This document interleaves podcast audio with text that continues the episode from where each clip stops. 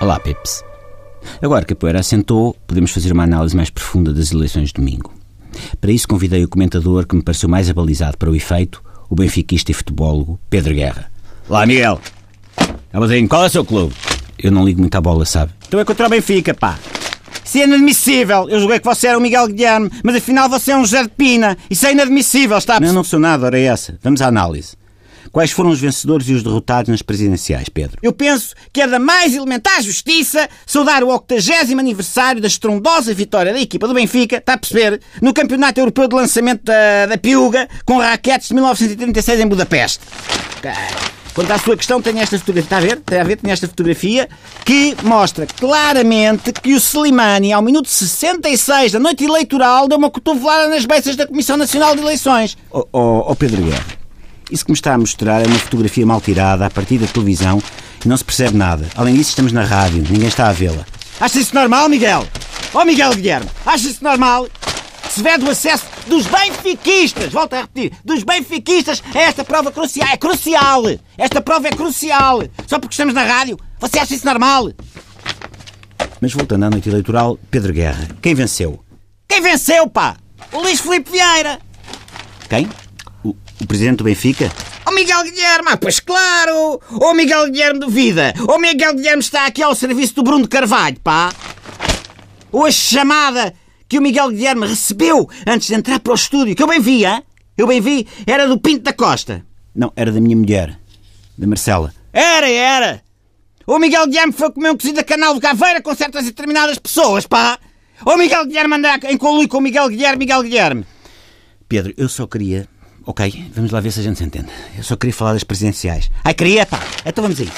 Vamos lá falar das presidenciais. Sem medos, repare. O Presidente da República é eleito apenas por 2 milhões e pico de eleitores. Ok? O Luís Filipe Vieira é líder espiritual de 6 milhões de almas. O Presidente da República é chefe supremo das Forças Armadas, o Luís Filipe Vieira. Hein? O Luís Filipe Vieira é comandante em chefe do Barbas. O Presidente tem poder de veto. O. Deixa-me só lembrar. Deixa não, oh, deixa-me oh, só lembrar. Não, não, não diga nada. Deixa-me só lembrar disto. O Luís Filipe Vieira. Hum, tem poder sobre a cláusula de rescisão do Nico Gaetan. Oh, ok. E sobre a noite eleitoral, nada. Está aqui, está aqui a noite toda neste gráfico. Vejam bem, hein? vejam bem. Minuto 27. Marcelo entra a pé juntos pelo centrão dentro. Nem amarelo levou. Minuto 39. Sampaio da Nova faz antijogo e o árbitro finge que não vê. Você acha isto normal? Minuto 46, Maria de Belém apanhada em fora de jogo, mas segue em frente como se não fosse nada. Ao minuto 67, a Marisa Matias entra-me em campo hein, com 12 jogadores. Desta nem o Platini se lembra. minuto 80, Edgar Silva de repente esquece de usar a pronúncia madeirense. Ouça, ouça.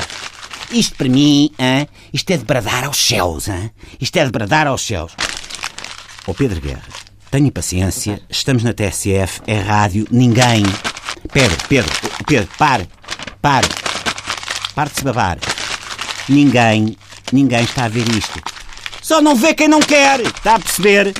Diga-me, na sua opinião, como vai ser o país, como vai ser o país depois, ai meu Deus, depois destas eleições? Eu já lá vou. Mas antes, se me permite. Não permito. Obrigada. Eu vou mostrar esta imagem do Google Earth. Comprovadamente, no dia 23 de janeiro, véspera das eleições, Bruno de Carvalho e Pinto da Costa estavam a menos de 14 km um do outro e a uns meros 72 km e 348 metros da cabine de voto de Tino de Rãs. E veja este recorte da tela culinária de outubro de 1982, página 11. Receita da doce da avó. E o terceiro implicado na espionagem do edifício Watergate tem um penteado igual ao do Augusto Inácio. Está aqui! Está aqui para toda a gente ver! Quer convencer-me que tudo isto é uma coincidência, ó Miguel, pá? Pedro Guerra, obrigado pela sua presença. Já chegou o caminhão tiro para levar todas as pastas, blocos e notas de papéis que trouxe para o estúdio. Desculpe, eu não admito que ponha em causa a minha dignidade. Faz bem. E pluribus uno. Santinho.